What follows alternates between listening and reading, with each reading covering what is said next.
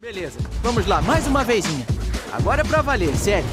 Meu nome é Miles Morales. Eu fui picado por uma aranha radioativa. E por dois dias, eu fui o primeiro e único Homem-Aranha. Se o Avatar retornasse, mudaria alguma coisa? Meu nome é Ang e eu sou o Avatar. O meu nome é Billy, Billy Cranston. As imagens aqui nessa esfera contam a história dos Power Rangers. Pelo que eu entendi, os Power Rangers eram uma equipe que protegia a vida. Eu já disse, nós não comemos pessoas. Você não é um deles. Você é um menino. Não sou, não. Eu sou um Box Troll. Ovo, o Box Troll. Vai lutar com eles, um por um. Hã? Então a má notícia é que agora eu vou apanhar em público. Ótimo. Valeu, muito obrigado. Eles vão é me matar. São feras no Kung Fu. Aquilo não é Kung Fu. É um homem mau que ensina coisa muito má. Começando mais um episódio desse podcast maravilhoso, o Dubla Verso, e hoje eu trouxe um convidado sensacional, que é o grande ator e dublador Cadu Pascoal. Ei, gente, como é que vocês estão? Quero agradecer o convite. Estou muito feliz de poder falar um pouquinho sobre meus trabalhos, né, sobre a dublagem em si. E é isso. Tomara que a gente tenha uma troca bacana. Vamos ter sim, Cadu, garanto isso pra você. E, cara, seguinte, é, como é que, co- como é que, que momento da sua vida você se reconheceu como artista? Nossa, pergunta difícil. Que momento você falou, caraca, eu sou um artista, não, não sabia disso? Ou que momento você falou, pô, é isso que eu quero fazer da minha vida, ser um artista? É, assim, foi quando eu fui entendendo esse lugar da, da arte, né? E, e a importância também, né? Porque eu tive uma formação de teatro muito de operário, sabe? Ah, A arte é uma coisa muito palpável e eu acredito realmente nisso. Tem uma interferência direta na vida é, das pessoas, né? E hoje em dia, mais do que nunca, a gente está vendo isso. É, mas eu sempre me vi como um operário mesmo, sabe? aham. É, Só que aí eu fui tendo um outro tipo de relação com o meu trabalho, né? E o quanto que aquilo influenciava na minha construção de mundo, né? Eu não gosto muito desse status de, de artista, sabe? Como se fosse uma coisa sublime, Sim, né? sim. Como essa ideia de arte fosse arte como se fosse quase uma entidade, sabe? Entendi. Existe essa entidade artística, né? E eu acesso a arte, sabe, muito de um campo hiperintelectual, sabe? Eu não acredito muito nisso, Aham. né? Para para mim, é, a arte é uma coisa muito cotidiana, né? E ela tá na construção de mundo de todo mundo, né? E ela tem uma interferência concreta, uma interferência social muito concreta, né? É, e foi a partir disso, assim, que eu fui é, me reconhecendo como tal, né? né? No, no fato de contar histórias e como contar histórias, né? E foi quando eu também fui aprendendo de que eu não precisaria ter uma formalidade para fazer arte Sim. é uma coisa que extrapola isso, né? E a partir do momento também que eu fui buscando outras referências, não só aquelas que, que as escolas artísticas oficiais me davam, né? É, eu fui buscando outras referências e referências próximas e de pessoas que não viviam de arte, inclusive. Aham. Isso foi me fortalecendo e aí eu fui ampliando essa minha visão de arte e também me reconhecendo como artista nesse sentido, né? Essa, essa, essa visão de, de- da arte no cotidiano, né? As pessoas, ou principalmente que se disse hoje em dia, é, é tudo muito corrido, as pessoas não, não se percebem, não percebem o que estão à volta delas. Gostei muito da, da sua resposta. É, e e co- como começou essa, essa, essa tua carreira como ator? Né? Porque você é um ator global. Tudo que eu queria, gente, era um contrato aqui agora. Oh. Imagina um contrato desse de 5, 6 anos. Meu Nossa Deus do céu. Tranquilidade, hein? sonho. Começou muito de repente, assim. Foi muito por conta do meu irmão, porque eu sou de São Gonçalo, né? Ah. Pra, pra quem não sabe, é região metropolitana do, do Rio. E aí, assim, é uma região periférica e tal. E aí meu irmão, ele tinha o cabelo, na época, a textura do cabelo dele era muito cacheadinha. Certo. Porque minha mãe entupia de creme e tal, né? Ficava aquele cachinho igual miojinho, né? Sim. E a ponta do cabelo dele era loira, loira, loira, loira. E as pessoas achavam que a minha mãe pintava, Pintava. o cabelo dele, mas não, não era, era natural mesmo. E aí todo mundo falava: nossa, bota esse menino pra tirar foto de modelo, essas coisas, né? Bota num curso, alguma coisa do tipo. E aí, uma vez, uma, uma vizinha nossa falou disso, tia Simone, e aí deu o contato de uma agência lá em Niterói, a antiga TV Arte, que já até fechou. E aí a gente foi. A sorte que eu tava no dia, né? Ah, Foi eu, minha mãe, meu irmão e minha avó. Aí chegamos lá, aí o dono da agência falou assim: Poxa, ele é muito pequeno, né? Aqui a gente oferece o curso de teatro, então precisa ler, né? Tem que estar sabendo ler e tal. sim, sim. Né? Então não seria tão interessante, ele é muito novinho. Mas o mais, o mais velho não quer fazer, não? Eu já tinha o quê? Uns cinco anos e meio ou seis. Aí minha mãe falou assim: não, ele não quer, não, não, não gosta disso, não. Porque a gente não sabia o que, que era. Sim. E era caro também. Pô, Era cento e pouco, acho que era 120, 100 reais, um negócio assim. Aham, E, poxa, tirar 100 reais do orçamento era um- uma grana, né? aham. não estava dentro das nossas possibilidades. E aí o cara ficou insistindo, o Alex ficou insistindo, assim, não, deixa ele fazer uma aula, vamos ver, que não sei o quê. Aí minha avó, que estava junto, falou assim, não, deixa o menino fazer.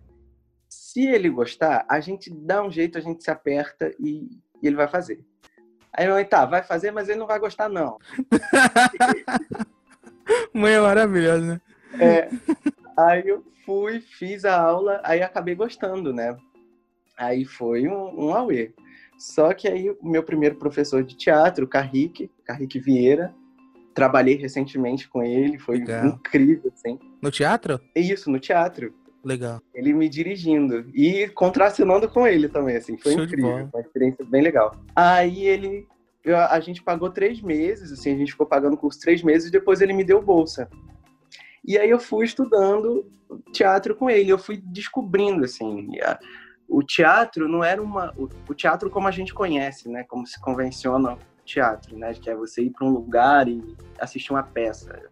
Eu nunca tinha assistido uma peça na vida até começar a trabalhar com teatro. Não. E aí era muito louco, assim, porque era uma coisa que é longe da, da minha realidade, né? E me possibilitou enxergar N coisas, assim, enxergar o mundo de outra forma mesmo, né? Ter o hábito da leitura, né? Ter o conhecimento, né? De, de, de autores e de livros, né? Me, me possibilitou, assim, me deu ferramentas mesmo, né? Pra, e, e eu digo assim, ferramentas que, que construíram muito da minha autonomia mesmo, né? Sim. E foi muito interessante, assim, esse, esse processo. Para hoje eu repensar até essa forma, né? De, de, de se fazer e de se pensar arte também, né? Sim. E aí, no, no- tu, tu começou ali no teatro. E qual foi essa transição pra dublagem ali? Foi fácil? Foi difícil? Porque a gente sabe que, que o, o dublador tem que ser ator. Isso. Mas não é- também não é todo ator que dubla. É, Porque também é difícil pra caramba. é, é difícil a beça. Eu apanhei bastante. Tu, tu, tu entrou novinho? Entrou novinho? Não, não, não. Entrei novo, quer dizer, novo mais ou menos, né? Eu tinha 13, 14 anos. É pré-adolescência, adolescência, né? É, é, é. É que tem gente que começa pequenininho, né? É, é. Foi um pouquinho antes de eu mudar de voz, assim. Eu comecei fazendo teatro e tal, aí fiz um trabalho no, no cinema, fiz elenco de apoio, aí depois eu comecei a fazer novela, eu comecei a dublar por conta de Caminho das Índias. Quem me levou pra dublagem foi a Marlene. Marlene Costa? Sim, maravilhosa. Maravilhosa, foi é minha mãe, assim, na, na dublagem. Ela me pariu como um dublador, assim, ela que ela, a Fernanda, a Flávia, a, a Cristina Bério, elas que me ensinaram o ofício da, da dublagem, né? Pô, legal. E me ensinaram mesmo, assim. Então, eu tinha acabado de fazer Caminho das Índias, a Marlene me chamou para fazer um teste de voz pro Karate Kid. Sim. Só que eu não conhecia dublagem, né? Não, não sabia o que que era também, enfim, mas ah, vamos fazer, é só um teste, né? Vamos lá. E aí fomos, foi até ali na Double Sound, Uhum. na época era em São Cristóvão, nós fomos, Aí fiz o teste, sofri a beça para fazer o teste. a beça. E aí foi engraçado porque nesse dia eu acabei de fazer o teste, a gente saiu do estúdio. A Fernanda também estava saindo do estúdio dela, que era do lado. É. E aí a Marlene falou assim: Poxa, Nanda, o, esse aqui é o Cadu, Cadu Pascoal, fez um teste aqui para nossa produção. Tenta fazer um, um teste com ele também para sua produção, que ela estava dirigindo o último Mestre do Ar. Eita. Cara, a Fernanda abriu a boca, minha perna tremia igual vara verde, porque era a voz da vampira que eu tava ouvindo. É. A vampira do. E eu achei aquilo o máximo, o máximo. E aí eu fiz o teste, acabei passando nos dois filmes, né? Sim. E aprendendo, assim, na prática. Na prática, assim. Hoje a gente, geralmente, né, leva algumas horas para dublar um filme, com cuidado. Tem, no máximo, dois dias, mais ou menos. Essas produções... O Karate Kid eu demorei, o quê? Umas duas semanas ou mais para dublar. Então, assim, foi foi pesado, mas elas me ensinaram bastante, assim, com paciência mesmo, sabe? Sim. No intuito de fazer um bom trabalho. assim. Pô, então Karate Kid foi o teu primeiro trabalho. Na verdade, foi o filme da Fernanda, que foi o último mestre do ar. Então vamos É. falar do Eng? Já vamos começar falando aqui do Eng? Eu fugi antes de me treinarem pra ser o Avatar. Não sei dominar os outros elementos. No dia em que me contaram que eu era o Avatar, disseram que eu nunca teria uma vida normal, que isso não combina com as responsabilidades do Avatar. O Avatar, eu acho que. O pra mim é o melhor desenho já feito na face da Terra. É, Eu já. não, é, eu- o melhor desenho também não, que a gente vai criar Não, uma mas- encrenca aqui. Ah, então, qual que é Mas- melhor então? O que, que é melhor Ó, não é então? melhor, não é melhor. Mas que eu acho incrível também é Naruto. Tá. Ah, Naruto. É porque, Tu não tipo gosta, assim. não? então, porque eu não sou o cara dos animes. Eu acho. E, assim, não me leva mal, por favor. Por favor. Não, Mas bem. eu acho Naruto tão superestimado. Eu acho que tanta galera fica falando e falando e falando. Sério? Que eu até. Ah, gente, é muito modinha. Não vou começar agora, não. E é muita Não, coisa porque também. Naruto é muito da minha geração também, né? Sim. Eu brincava de Naruto, pô. É porque eu, sou, eu fui uma criança não muito convencional. A galera fala de Yu Yu Hakusho. O que que é? Que isso, entendeu? Eu não fui assim. O, o, o Avatar, tanto a lenda de Aang quanto a lenda de Korra, Korra Sim. né? Que eu não assisti ainda. Cara, é maravilhoso. É um roteiro muito bem elaborado, Sim, sabe? E é um desenho muito bonito. sim. É muito bonito de ver. Eu acho incrível, assim. Tu já assistia na época, antes de dublar o filme? Já. Então tá, Já. primeira, primeira dublagem já dá aquela emoção. Dublando um Uhum. desenho que eu acho particularmente muito bacana. Não vou falar que é o melhor, então. Não, não, Muito tá, bacana. t- Tudo bem. Vamos comprar aqui qual é o melhor desenho. Como é que foi essa experiência de dublar um personagem muito legal que é o Eng, mas o Aham. frio na barriga de seu primeiro trabalho na dublagem? Cara, primeiro que eu fiquei apaixonadíssimo pelo filme. Sim, Eu fiquei apaixonadíssimo, assim. Apesar de que, assim, no último mestre do, do ar, né, na- no Avatar, o livro 1 não é o meu favorito. Sim, Eu gosto da. Acho que é do, do livro 2, que é a da Terra. sim. Que é quando eles estão no, na, na Terra, né? No Sim. país da Terra. Então, assim, mas eu achei. Eu fiquei apaixonadíssimo. Apaixonadíssimo. Eu falei, caraca, eu não acredito que estão fazendo um, um filme, sabe, sobre, sobre o Avatar. Aí eu. Primeiro foi uma outra contradição, né? Tipo, eu queria muito dublar o filme. Obviamente, Aham. queria muito fazer parte daquilo. Aí depois eu fiquei pensando, caraca, mas por que, que não botaram as vozes originais? É, Porque né? Aí lado do fã vem, né? Ali, né? Pô, Uhum. caraca, a voz do Eng. Mas aí depois eu também vi que, tipo assim, acho que ninguém tava com a voz original, porque a da Katara também não era. Não era a Luísa que. Não foi a Luísa que dublou. Acho que deve ter sido. Geralmente, quando é assim, é alguma coisa do cliente, que o cliente resolve. Eu não mudar. tenho certeza, mas eu acho que foi a Lina, Lina Mendes que fez o É. filme. Aí o Soca já não era o Caio César também, foi o Marco Souza. Mudou, Sim, é, sim. mudou todo Mudou mundo, né? tudo. Ah. Eu não sei por que, que o cliente quis mudar tudo. É, aí eu vi que, tipo, nos live actions da vida eles mudam também algumas Sim. coisas. Não sei por que disso, né? Mas, cara, eu fiquei felicíssimo. Assim, fiquei muito feliz de estar dublando, assim, aquele filme. E foi maravilhoso. Foi maravilhoso. Apesar de eu já conhecer um pouco da, da história, Uhum. era muito louco, assim. Era uma outra sensação, sabe? Era uma outra Sim, sensação. sim. Eu, eu gosto muito desse filme porque é, eu lembro que foi o primeiro filme 3D que eu assisti no cinema, aí já me marcou bastante. Eu, em e é esse filme de 2010, né? Em 2009 saiu aquele filme, o Avatar, do, do dos bichos É. azul e tal. E eu lembro que eu não fui no cinema, 10 anos de idade eu tinha. Por protesto que não era o Avatar carequinha. Eu falava que era o Avatar carequinha. Eu não fui prote- por protesto a isso. Falei, não, não é Poxa, uma possível. que- sacanagem, né? Ele não Pô. o James Cameron não podia botar um outro nome? Outro nome, No sei filme. lá. Azulões, aí coloca azulões. É. no filme. Sei mas não rolou. boné.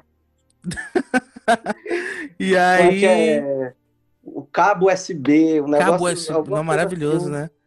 E, mas enfim, aí não foi, aí veio o filme, e eu acho que ele condensa muito bem é, a primeira, o livro 1, né? Porque ele, ele Uhum. cobre bem bastante, né? ele pega os pontos principais e coloca. Eu até fiquei. Cara, e pra mim, uma das cenas mais lindas, mais lindas desse filme, assim, mais tocantes, né? Que tinha isso no, no trailer, era quando a Nação do Fogo tava chegando lá na, na tribo da água, sim. e aí começava a chover fuligem aham. Nos navios. Cara, aquilo pra mim foi maravilhoso. Maravilhoso. Eu gosto muito da parte do. Lembra do espírito azul, que era o Zuko? Vai salvar o era Aang quando ele é capturado? Zuko, verdade, né? Ah, não, não, não, não, não, não. Tá. Era o Zuko, era o. Zuko. Ah, É, é. É, isso, isso. É porque eu confundi com aquele, com o espírito da, da água, que era da namorada do Sokka. Não, não. A Era princesa o- lá e tal. O guerreiro o espírito azul, não sei que usava Uhum. duas espadas.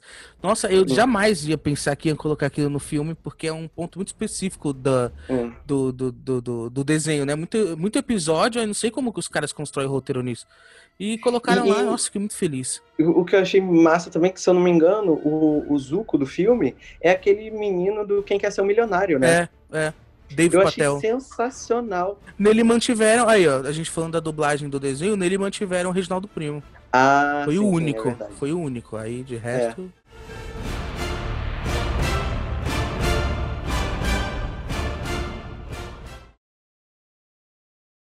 Olha, Silhan, me respeita. Entendi. Botei meu casaco um milhão de vezes e já tirei um milhão de vezes. Isso é besteira. Eles podem me bater se quiserem. Never say never. Never,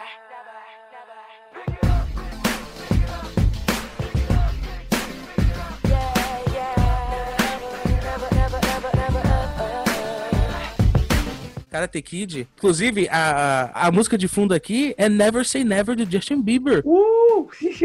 Nossa, eu escutei demais essa música quando saiu o filme, que virou uma febre, Foi, né? né? O, o... E foi, e, tipo assim, é, foi uma, uma revolução, porque Karate Kid ninguém via há muito tempo. Uhum. E aí chegou esse aí com, com o filho do Smith, né? Com Jack Chan. E detalhe que é, é Karate Kid, mas o, o menino luta, na verdade, é Kung, Kung Fu, né? É, acontece, né? A gente diz as artes marciais elas se misturam um pouco, são influências, mas tá lá, Kung Fu Kid. É, é, e aí foi o teu segundo trabalho, né? Foi, foi. Cara, foi, foi muito difícil também, mas foi um presente, assim. Esse trabalho, pra mim, foi um, um teste como ator mesmo, assim. Porque o, o Jaden, ele tem uma vibe totalmente diferente da minha, né? E a dublagem é um, é um tipo de ofício que, assim, é um trabalho em conjunto, né? Você recebe uma coisa pronta, você dá a versão brasileira, né? Sim. Porque a gente não quer fazer uma, uma cópia, nem traduzir, a gente quer fazer a versão nacional mesmo, a versão brasileira, com as nossas entonações, com as nossas palavras coloquiais, enfim.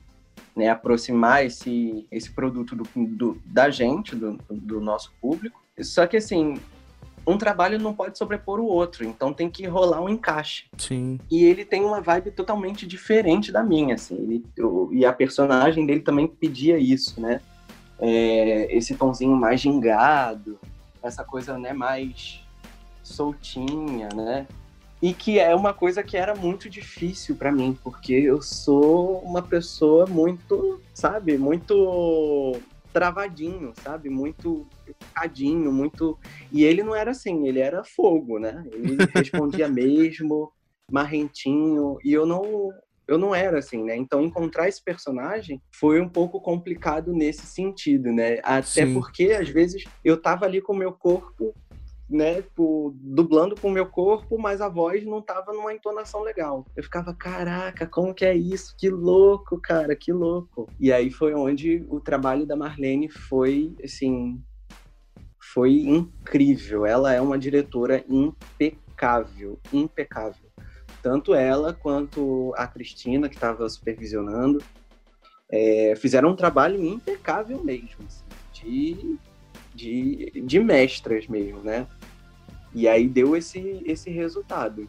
Agora, para mim, o, o auge do filme é uma cena que o Marco Ribeiro dublou, o, o Jack Chan, Sim. quando ele, quando ele fala da, da família dele. O que, que é isso? Hoje, 8 de junho. Estrada descia, muita chuva. Eu dirigia.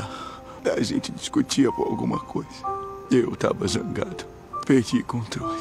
Eu queria lembrar. Eu queria lembrar porque discutia. Espero que era importante. Aquela cena no carro, ele, é, ele acho que ele bebe alguma coisa e tal. E aí, não sei se eu não lembro se ele quebra o carro. Ele quebra, Mas ele todo ano fala. ele, ele consertava, né? Isso. Cara, e aquela cena, pra mim, o Marco Ribeiro dublando aquela cena, cara, é, assim, eu, eu vi ele, ele dublando, né? A Cristina me, me contou como que foi, eu não cheguei a ver, eu vi o Marquinhos dublando outras cenas, mas ela falou é, como que tinha sido e me mostrou a cena dublada, né? Cara, ele chorava no, no estúdio, ela falando, né? E, e aí, com eles, eu fui aprendendo isso, assim, que às vezes eu chorava em algum. Até hoje, assim, eu dublo algumas coisas que eu choro vendo, sabe? E a gente usa isso pra cena mesmo, né? Não é uma coisa forçada, né? Eu procuro muito ter esse contato com as coisas que eu tô dublando, assim, de me comoverem mesmo, né? Tanto para essas energias, tanto de choro, quanto de riso, quanto de raiva. É, eu, a, a Miriam Fischer fala isso, a Marlene também me traz muito isso, de que a gente não dubla só com, com a voz ou com a garganta Sim. é com o corpo inteiro, é com o nosso entendimento, é com a nossa, a nossa sensação mesmo. E foi- esse filme foi, foi muito isso, foi muito a flor da pele, sabe? Eu acho muito louco esse lance de da, da maneira né, uma pessoa mais leiga que enxerga assim a dublagem. É, vocês querendo ou não estão enclausurados no, na- no trabalho que já foi feito, porque é um trabalho que já foi feito. Você tem que colocar né, a sua interpretação no, naquele molde e, e e mesmo tendo uma coisa meio limitada assim, saem coisas inacreditáveis assim. É, eu, eu juro por Deus que já teve vezes de eu estar no cinema assistindo alguma coisa dublada e por causa da dublagem em específico eu querer levantar e aplaudir de pé. É sério, eu me arrepio, é um negócio assim pra mim muito ah, é verossímil, sabe? Bem. ah. Uhum. E Cadu, é, muito bom. Esses dois filmes são filmes que eu adoro, né? É engraçado esse fato de você ter feito o teste investido e ter dublado investido, né? E tudo meio coincidência, assim, né? Que saindo de um já tinha outro e tal, e Pois faz é, e, e ganha os dois.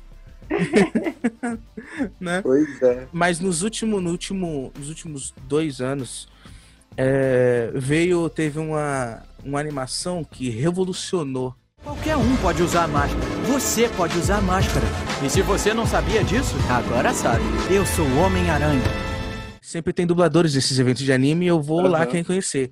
A quantidade de eventos que eu fui, a quantidade de Miles Morales que eu já vi nesses eventos, né, é impressionante. Não é, menino, é verdade. Foi um personagem que caiu muito assim na graça do mundo, porque é um, primeiro é um filme muito bom, é um personagem muito bom, é um excelente Homem-Aranha, né? Não, e é um personagem que personagem com, com camadas, né? É um Sim. personagem completo, assim. Ele tem uma- ele tem uma- dimensões. uma carga de, de representatividade muito grande, né? Porque possibilitou várias pessoas poderem fazer um cosplay de Homem-Aranha muito legal. Pô, tu já se imaginou dublando um Homem-Aranha? Não, não. Assim, eu também nunca fui muito ligado na cultura de, de heróis, né? Sim. E o Miles me inseriu nisso, né? E aí eu fui vendo o quanto que isso é, o quanto que isso é importante e o quanto que isso forma a gente também, né? Porque, por exemplo, é, a, a importância desse personagem do, do, do Miles, né? É, é um menino negro, pré-adolescente, adolescente, né? E é um personagem que não só a questão do, do herói, mas a grande questão do, do Miles é a afetividade, a relação dele com o pai, Sim, Sabe? isso. né? É, ele vê o tio dele como, como um herói, a relação dele com o tio é uma coisa linda, sabe? Então, essa personagem tá dizendo para os jovens de, de hoje, rompendo com aquela cultura de que homem não chora, de que você não pode falar para um, pra um amigo, ou para um pai, ou para um tio que você ama eles, Sim. sabe? É, traz essa cultura mesmo do abraço, do afeto, Aham. né? E para mim isso é, é muito caro, foi muito lindo ver isso assim no, no, no roteiro, né? E, e o filme para mim me traz muito isso, muito, muito, muito, muito. Romper com, com essa masculinidade mesmo, romper com esse pacto masculino que trava o nosso corpo, que trava as nossas relações, sabe? Aham.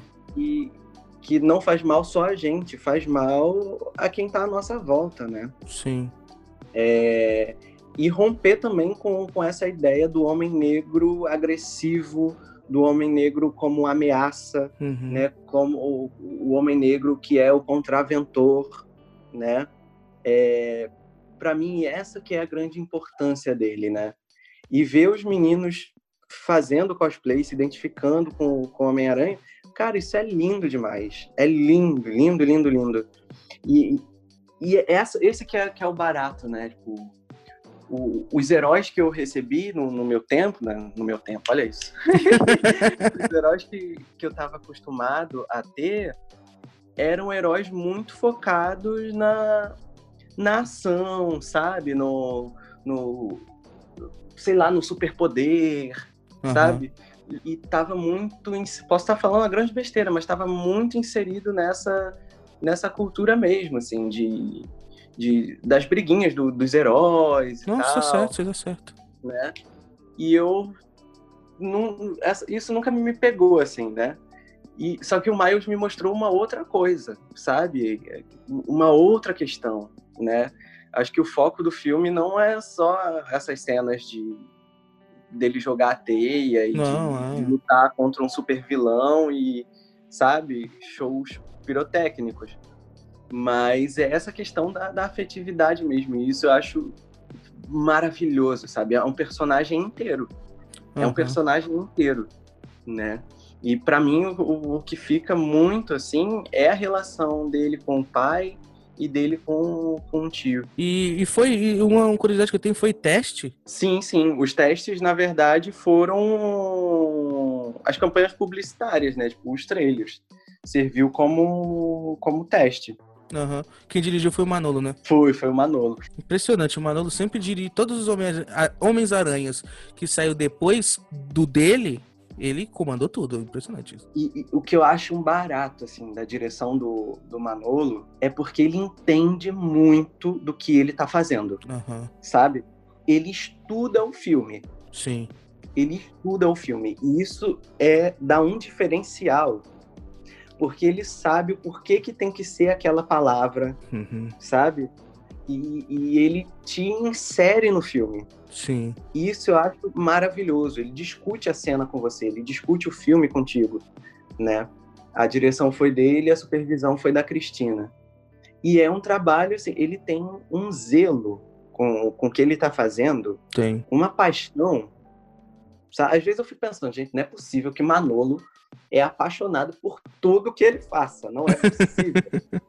Mas, assim, a, a metodologia de trabalho dele te faz pensar nisso, sabe? Porque Sim. ele tem uma, um trabalho de estudo daquilo que ele tá fazendo que eu fico muito impressionado, assim. É, e, e isso se expressa em- na forma como a gente entra no estúdio, na forma como a gente vai dublar, sabe? Aham. É, para mim é essencial. Pô, esse negócio que tu falou, porque eu já vi algumas, algumas, dei uma pesquisada em algumas coisas que o Manolo dirigiu e é sempre coisa muito maneira.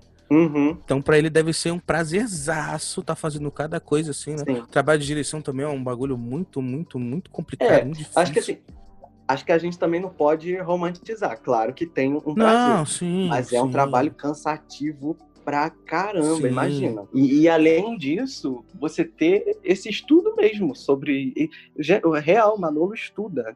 Ele foi estudar toda essa questão do, do Homem-Aranha, enfim. Ele é um cara que ele vai atrás mesmo, assim. É muito bacana ver isso. Pô, agora, Miles Morales, personagem sensacional. É, a gente já falou de Miles, já falou de, de, de Jaden Smith, que vocês permaneceram entre ele também Aham. outros personagens, que eu até esqueci de É. falar, The Get Down, adorei The Get Down, Nossa, pena que foi cancelado. é. Você nunca ouviu falar no The Get Down? Do quê? É um novo som que estamos fazendo. Posso dar uma ouvida? Ainda não. Ainda estamos codificando. Eu desço na próxima. É maravilhosa, né, cara? The Get Down, eu fico apaixonado com a direção de arte dessa série. É maravilhosa, meu Deus Gente, do o céu. figurino, tudo é maravilhoso. Maravilhoso. é Figurino, uma série muito ambientação, bonita. mise-en-scène. Caraca, anos 70 total, você se sente ali dentro, cara. Aquela cena da igreja, da menina cantando no coral, Nossa, nossa maravilhoso. senhora, é maravilhoso, maravilhoso. Eu gosto muito do. Acho que no primeiro episódio, inclusive, tem toda uma confusão ali com, com o protagonista pra entrar dentro do. do, do baile, é baile que fala? Discoteca, discoteca. Aham. Discoteca que fala. Que eu acho tão engraçado, mas tão engraçado. E, e aí é um detalhe aqui, coincidência. Você faz o Jaden aí, só que o cara que picha as coisas lá no, na- no começo da temporada é o, o dublador original do Thor, né? Ah, tá. ah, é? Não sabia. É o Shamik Moore, o nome dele, né? E aí eu achei, eu achei muito maneiro. Só um detalhe, Que maneiro, curiosidades, não curiosidades. Beleza, Caduzão, vamos, vamos passar aqui pro próximo personagem, né? Porque pra mim que estuda cinema, pra você que estuda cinema, é, a gente já passou ali no começo dos efeitos especiais, lá, né? No começo dos anos 1900 com Jorge Méliès, e você fez um filme que é de um grande diretor, um Lindíssimo. filme esse filme. lindíssimo e é um filme que é uma, uma carta do Scorsese pro, né, pra história É. do cinema, que é, é, as invenções, a invenção de Hugo Cabret. Qual é o seu nome, garoto? Hugo Cabré. Fique longe de mim, Hugo Cabré. Preciso do meu caderno pra me ajudar a consertar uma coisa. A invenção de Hugo Cabret, é E verdade. você fez o Hugo Cabret. Eu fiz o Hugo. Cara, esse filme foi, assim, Que filme lindo. lindíssimo, lindíssimo. Assim, era um filme que eu tava na minha zona de conforto e eu só fui, assim, foi, foi um relaxamento fazer esse filme, sabe? Eu amei fazer o filme. Quando entra naquela parte ali do, do, do- da história mesmo do Hugo, né, com o pai, né, ele tentando decifrar ali o, o, o negócio do, do, do robozinho, até esqueci o nome especificamente, estava na minha cabeça, mas fugiu agora, né, quando entra ali naquela parte do Jorge Méliès, eu, nossa, eu acho que quando eu assisti eu chorei demais, né? Uhum. Porque ali eu tava, tava descobrindo como que tudo aquilo era feito, né? E depois entendendo mais, depois chega na, na época da faculdade e tal, a gente vê a importância que isso tem, né? E, e eu, eu, eu queria, eu queria de É. verdade que eh, teve outros trabalhos com o Asa Butterfield que você fez. Com asa. Cara, eu acho que não. Não, esse... Ah, não, não, teve, teve, teve, teve sim. Foi um filme, mas não foi pra. Acho que não entrou em circuito comercial de cinema, foi pra Universal. É, chama 10 mil santos. Ah, a faculdade vai ser um horror, igual colégio. E o que que tem de bom em Nova York? Mas você responde por você. Caramba! o que que tem aqui? Bom, pelo menos ela te deixou alguma coisa. É lindo esse filme também. Cara, é a história de um. O, o, o, o Asa é protagonista do filme, né? Ele é muito apaixonado por uma menina, só que a menina acaba se envolvendo com o melhor amigo dele. Aí aconte ela, acontece um caô, um- uma causada lá, é, o menino acaba morrendo. Isso assim, logo no comecinho do filme. É, o menino acaba morrendo e a menina fica grávida. E aí ele tem toda uma relação com ela. Cara, o filme é lindo. Lindo, lindo, lindo, lindo. 10 Ele- mil santos. 10 mil santos. Ele já tava Tá, mais Vou procurar. adultinho, assim, sabe? Certo. Porque eu gosto muito desse teu trabalho no Hugo, e aí eu não, não me recordava de ter outros trabalhos Não, é. que você fez. Depois ele fez outros filmes, tipo Ender's the Game, um negócio assim. Ender's Game, Ender's, Ender's Game. Game. Esse eu acho que tem umas duas dublagens esse filme. Eu lembro de ter assistido em DVD com a dublagem. Aí quando eu fui ver na Netflix já era outra parada, uma Isso. dublagem até inferior. Mas ah, eu acho que foi pro cinema também esse filme. E aí era, era um outro ator que tava dublando ele também. Não, derrubar ele foi a primeira luta. Eu queria ganhar todas as outras também. Assim me deixariam em paz. Eu curti a dublagem do, do cinema, curti. Mas aí depois eu não, não dublei ele. Mas aí também, por exemplo, ele fez um filme bem antes é, desse, da, da invenção de Cabret, que foi o Menino do Pijama Listrado. Sim. Que eu nem sonhava em dublar na época. É, Eu não lembro quem fez, se foi o Dudu Drummond, não lembro que dublou- se dublou ele. Eu acho que foi o Fabrício Vilaverde. Mas eu só dublei ele nesses dois filmes, 10 Mil Santos e A Invenção de Hugo Cabret. Lógico que a gente não vai também é, descartar todos os outros atores que deu voz a ele, né? Sim, sim. Porque acho que eu posso estar falando errado, não sei se o Ian Gesteira já fez alguma coisa. Ah, sim, acho que sim. Mas sei que o João Capelli fez agora no Sex Education. Todos são trabalhos maravilhosos, né? Aham, sim. E, mas gosto muito da tua voz no, no, no Hugo. Inclusive, quando a gente terminar aqui, eu acho que eu vou até reassistir. Porque eu tô precisando disso. E, e o Hugo, assim, o, o Hugo é bem a minha vibe, Entendi. sabe? É muita, era muito a minha vibe. Eu me sentia muito ali na, naquele personagem. Por isso foi mais, mais tranquilo, assim. Mas é um filme longo, foi extenso também dublar ele. É, É um filme longo. E assim, a gente. A gente não, não recebeu o filme finalizado, né? Então tava, tipo assim, a gente tinha cenas que a gente só via o rosto dos atores, Ah, não sim, via mais nada. sim. Aí, tipo assim, não sabe do contexto do cenário do que está acontecendo, né? É só ali o Mas rosto. isso era por proteção? Tipo aqueles negócios de. Acredito que também. Proteção da imagem. Porque eu já vi até outras entrevistas dos dubladores falando que às vezes recebe o filme que tem, tipo, um negócio só na boca, assim. É, é. Né? Pra Meu Deus, que, como que dubla desse jeito, É né? louco, né? É muito louco. Entrega pra E- Deus e vai.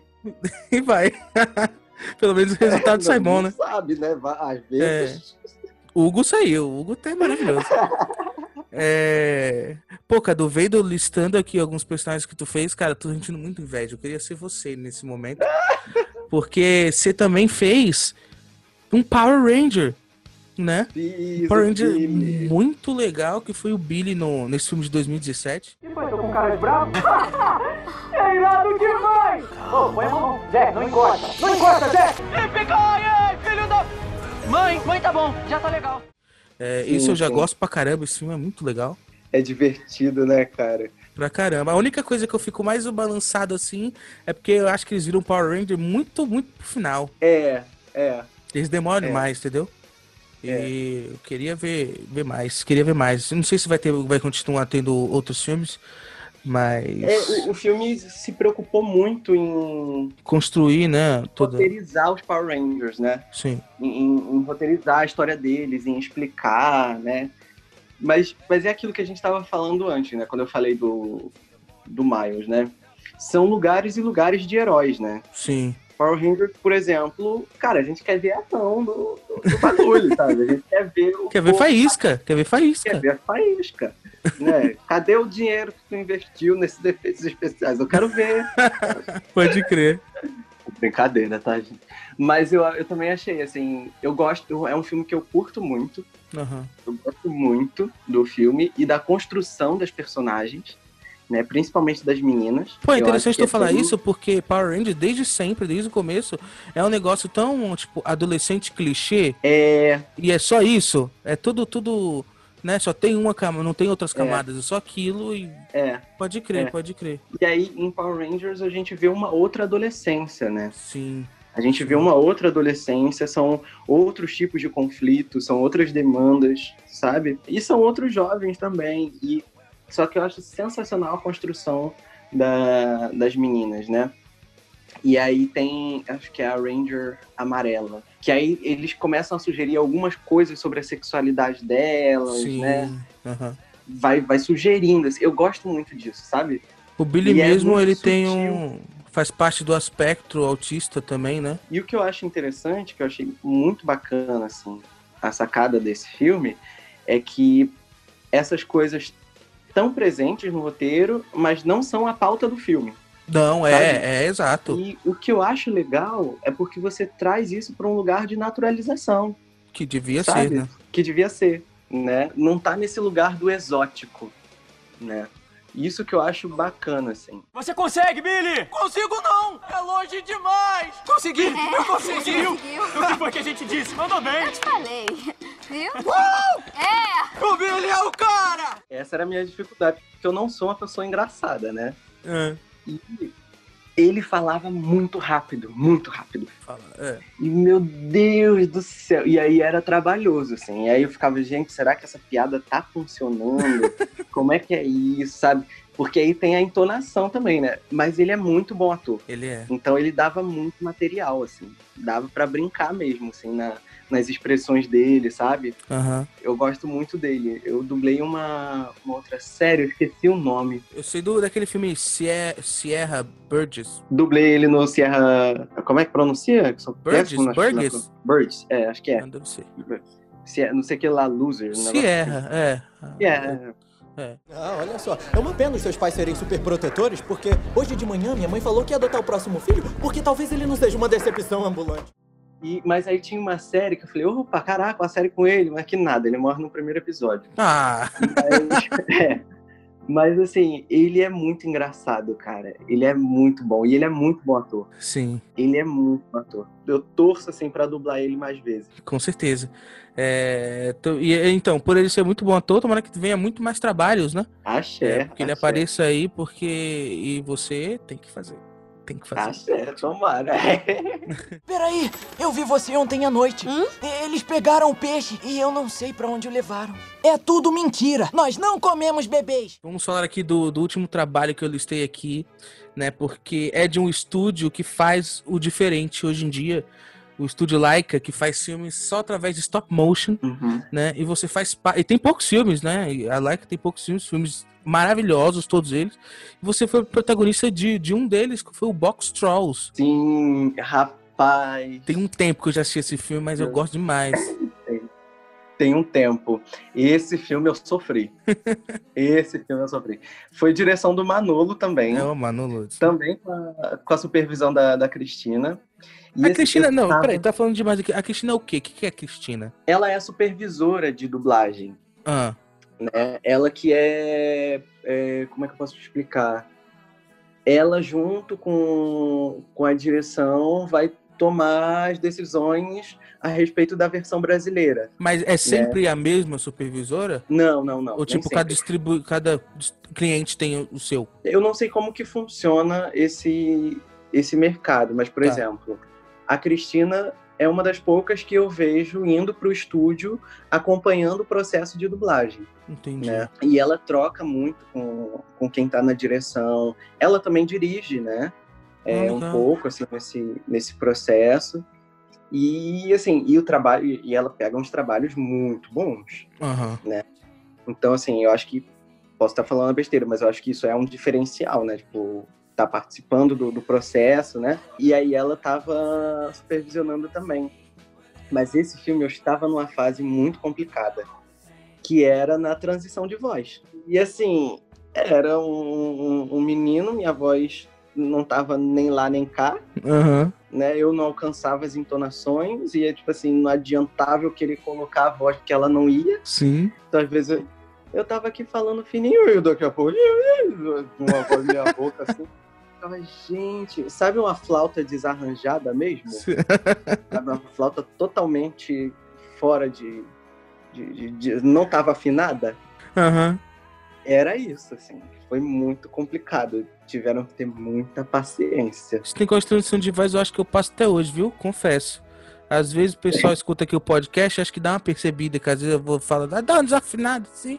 É, eu sou muito assim. Às vezes eu tô aqui falando, mas é. é eu sou muito assim. Aí vem aqui no lugar, "Ah, mas aí é aquele negócio lá, você não sabe, sobe Aham. pro, pro negócio.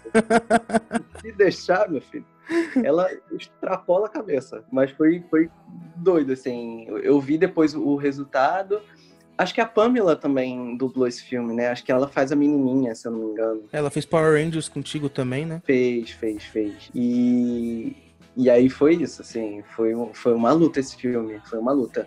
Mas graças à paciência de Manolo, de Cristina, fluiu. Eu me sentia péssimo, eu me sentia péssimo. Falei, gente, eu sou o pior ator do mundo. Mas se tu fosse pra todo mundo, não sobrevivia, não sobreviveria do mercado aí, tá até hoje Ah, aí, menino, fazendo trabalhos gente sempre- incríveis, cara. Incríveis. A gente sempre se sabota, né? a gente sempre se sabota. Podem até não sabotar a gente, mas a gente se sabota. Ai, caramba.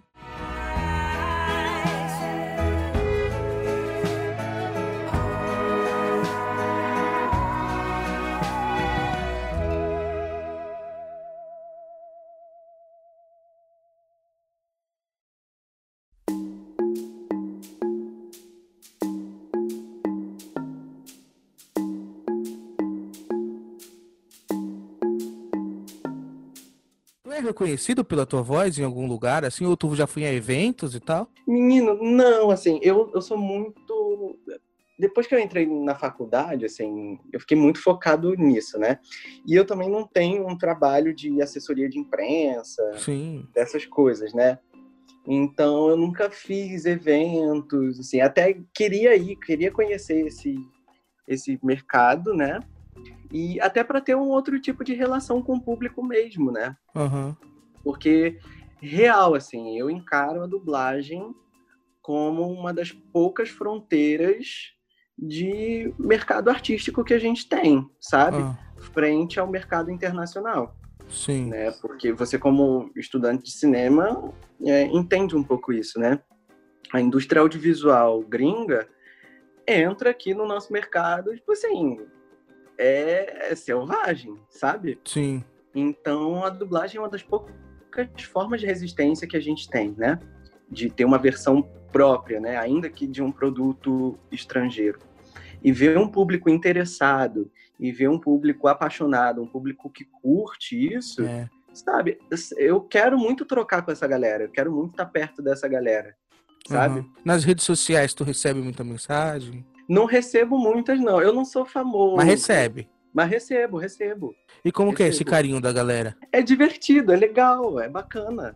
É bacana. Porque é, é bacana, assim, quando você encontra pessoas que acreditam na mesma coisa que você acredita, sabe? Aham. Que eu sou tocado pela dublagem, não só pelo que eu faço, mas é, pelo que eu ouço também, sabe? É, a minha formação audiovisual, tipo, desde quando eu era pequeno, é através da dublagem, sabe? É, Aham. Até hoje, assim, eu não gosto de assistir nada legendado, né? E, e eu detesto essa falácia de que, ai, vai perder o original. Querido, você já está inserido em um outro contexto, você não vai ver aquele produto como um- um- uma pessoa pertencente à cultura daquele produto. Então, É. originalidade por originalidade já está perdida. e- e sem contar também que a gente, a gente que estuda cinema, a gente entende né, um pouco desse processo do som para cinema e sabe que tudo, tudo é dublado mesmo. É, Tem aquele negócio, foi, eu fiquei de. é, eu, eu fiquei não. Mas a Melissa Garcia, uma dubladora de São Paulo, foi fazer uma palestra lá na faculdade. massa. Palestra sobre dublagem. E ela chegou até a parte do voice match. Que era tipo o cara que substitui o ator na, na hora da dublagem na voz, né? E ela, ela deu um exemplo. Vamos supor que o Johnny Depp não possa dublar ah, o Piratas do Caribe e tá fazendo outro filme. Aí ele chama o voice match do Johnny Depp e ele faz igualzinho sem ninguém perceber. Aí todo mundo ficou tipo assim, ó. Tipo, fui enga- enganado esse tempo todo, saca? É, e assim, Então você já tá se consumindo a parada dublada. E é engraçado porque o som tem essa. Tem a- a- o, o som ele vai te ambientar no filme, né? Ele vai te Sim. dar a dimensão do filme. A gente até a gente entende que a imagem é construída, mas pra gente é muito difícil entender de que o som também é construído. De que aquele barulho de fogo não necessariamente é o fogo. Que aquele barulho de É. chuva não necessariamente é a chuva caindo, é um ovo sendo frito, por exemplo. É. É, é bem louco isso. E é muito isso também, né? E, e, por exemplo, aqui no Brasil, né, muito por conta dessa síndrome de vira-lata mesmo que, que a gente tem, Uhum. né? Porque, na realidade, se for botar o pingo nos is, né? é, a gente estaria falando tupi e estaria dublando tudo em tupi. Aham. Na minha vontade, a gente estaria fazendo isso, né? Mas já que foi o português que a gente é obrigado a engolir, a aprender e a ter como nosso, é ele que a gente vai usar, É. né? Mas essa cultura de querer assistir tudo legendado, isso é uma coisa muito daqui do Brasil, Uhum. né? Porque raramente o americano vai assistir alguma coisa legendada. Ele Não, ou vai é- querer alguma coisa, sabe, dublada mesmo, sabe? Filme italiano também mega dublado Aham. né? Tipo, como se aqui não tivessem atores bons para fazer, Sim. sabe? Roteiristas bons, tradutores bons, né? Eu sei lá, eu acho meio que palhaçada. Desculpa, gente, se eu estiver desrespeitando alguém, mas eu, eu acho que essa, essa desculpa de que, ai, vou perder a originalidade, eu acho, sabe? Um, um argumento falho, né? é um, um argumento muito falho, porque a gente, é, a gente já é de uma outra cultura, sabe? Então eu já vou enxergar aquele filme a partir da minha cultura e Uhum. não do contexto original do, do filme. Por mais que eu entenda Sim. sobre o contexto social daquele filme. Mas, enfim, eu fico pensando muito assim, né? Isso também é uma discussão de muito de quem está no, no eixo da- dos grandes centros urbanos, Uhum. sabe? Muito de quem consegue consumir um cinema, um produto audiovisual bem ou mal elitizado, Uhum. sabe? Que tem um acesso ao inglês. Primeiramente, já se pressupõe que você é alfabetizado. E aí, cara, tipo, nem o Brasil não é um, um- centro, um grande centro urbano, Exato. né? Então, como é que é para essas outras pessoas? Né? Elas também não consomem um produto original? Não sei, eu acho isso questionável, sabe? Eu acho essa essa falácia um pouco questionável, assim. Aham. E, e a dublagem também tem vários papéis, várias propriedades também, como acessibilidade, né? Sim. É, em relação a gente cega, a uma coisa que a gente sofre muito no Brasil, do analfabeto funcional, né? Sim. E então tem muitas outras questões que a dublagem cobre. É, co- é, co- é, co- é, tá certo que a dublagem cobre. E, e as pessoas ficam tietando e falando mal e ah, dá uma raiva na rede, so- na rede social. No Facebook eu vejo no Instagram a galera falando merda, cara. Cara, mas é, é real, assim, eu acho que é um discurso muito elitizado. Claro, cada um tem o direito de assistir o que, o que Ah, quiser, da que- forma que quiser, quiser, né? enfim. Mas eu acho que é, há de se parar para pensar, sabe? Sim. Existe uma supervalorização do, do inglês e do, do que é estrangeiro que cabe a gente pensar. E também é isso, assim. Quem é que tem acesso a esse tipo de conteúdo dessa forma? Aham. E às vezes você desvalidar isso, sei lá, porque a gente pensa na, na relação de. Falando questões muito práticas mesmo, né? É, shopping, né? O, o cinema está muito atrelado a- ao shopping center, né? E aqui no Rio, por exemplo, na, na Tijuca ou, ou na Zona Sul, raramente você vai encontrar o filme dublado Sim. os filmes dublados estão muito lá para noite, sabe? Não são todos os filmes que são, são dublados. Todo mundo tem que ter direito a ter as duas versões, Aham. né? Mas muito por conta dessa desse discurso elitizado ter esse alcance, né? E e tá nesse contexto dessa classe social, né, que tem acesso ao inglês, que tem, sabe? Uhum. você acaba privando as pessoas de terem acesso a um filme dublado num shopping, por exemplo. Então a Sim. gente não está falando de coisa abstrata de só você ter na, na sua casa. Não, você está falando da- de relação de compra mesmo. A Uhum. pessoa tem o direito de ir no shopping e ter o horário do filme dublado. Ter as duas versões Claro. né? Mas muito do que se vê não, é só, só legendado. É questionável isso, né? Até onde que esse discurso se materializa, né? E diz para aquela pessoa que ou vem da periferia ou é do, do asfalto mesmo e que não tem acesso ao inglês ou que por N razões ou até tenha, mas que não quer assistir o filme legendado, disse para ela que ela não pode Exato. ali naquele espaço, ela tem que ter o, o domínio do letramento, o domínio de uma outra língua e a habilidade de ler e ver o filme ao mesmo tempo. Então, por isso que eu acho muito questionável, assim. Não sei se eu tô sendo muito abstrato aqui, hein, mas... Não, não, tá certo, tá, sendo, tá certo, tá certo. Não, é, é- isso é um ponto de vista do pensamento, mas um ponto de vista analítico e técnico também. Várias pesquisas vê que a gente perde não sei quantos por cento é, do filme, né? É, por conta de Uhum. assistir legendado, acho que é- não sei se é 20 ou 30%, né? E eu quero ver a obra por Uhum. inteiro, né? É, é. né? Mas, bem, essa discussão aí abre muitos horizontes, abre muita coisa, né? E né, ficar a noite toda discutindo sobre isso é um pouco complicado. Mas quero para finalizar aqui, é, o que que, o que que, qual foi a importância da dublagem para tua vida? Cara, a dublagem, ela me, me lançou num, num lugar que eu não pude experimentar na TV, por exemplo, não pude experimentar no cinema, sabe? Uhum. que tanto na TV quanto no cinema eu estava muito pautado num lugar só. Eu só podia fazer um tipo de personagem, né?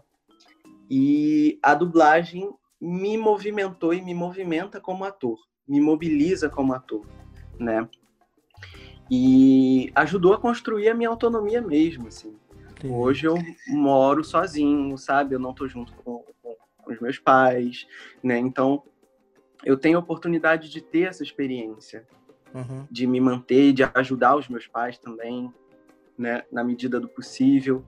Mas a dublagem me possibilita muito isso, né? E, e para mim é isso, assim. A arte é uma coisa concreta, sabe? Uhum. é uma coisa concreta, me faz pensar diariamente e, e pauta minha vida mesmo, assim. Por isso, para mim, é muito, muito importante, né? É, me mobilizar como ator, me experimentar como, como ator em, em outros lugares artísticos, né? Em- fazendo outras coisas, né? Sim. rompendo com esse estereótipo mesmo, né? Porque ali eu não estou fazendo só bandido, não estou fazendo só o coitadinho, né? É, eu, ali eu vou ser protagonista também, ali, sabe, eu vou ser a árvore, ali eu vou, sabe, tem uma gama de personagens, Sim. né? Sim. Então a dublagem me, me trouxe muito isso. Pô, Cadu, eu não tenho como te agradecer, cara, é, por estar aqui comigo, né? Aposto que a galera curtiu demais o nosso papo. Demais, Ai, demais, demais. tomara. Eu adorei. Eu sou- apesar de eu, de eu ser jovem, né? Um jovem de 23 anos, eu sou um pouco senhor de idade. Então, assim, às vezes a conversa vai ficando chata. Eu fico, ai meu Deus, será que isso tá legal? Foi sensacional, cara. Só tenho que te agradecer. Posso deixar tua, tua rede. Tu tem Facebook e só tem Instagram ou tem Facebook também? Tenho, tem Facebook, Instagram, Twitter. Sigam lá, gente, por favor, que eu, eu ainda quero ser uma pessoa famosa. eu quero receber mimos, tá? É, pô, Cadu, brigadão, viu? Tamo junto sempre. Poxa, eu que agradeço, obrigadão mesmo. Sempre que você quiser, tô aí, mas quero aparecer aqui mais vezes. Ah, então Quero tá bom. mesmo, Foi muito bacana. Então tá bom. Tá, você tá dizendo, hein? Então, Quero mesmo, quero mesmo. Tu me chama aí que eu venho. então tá bom. Brigadão, cara. Grande abraço, viu? Um abraço, viu? Se cuide. Um abração aí, cuide dos seus, do seu público também. E sucesso pra todo mundo, gente. Todos nós. Tchau, tchau. Tchau, tchau.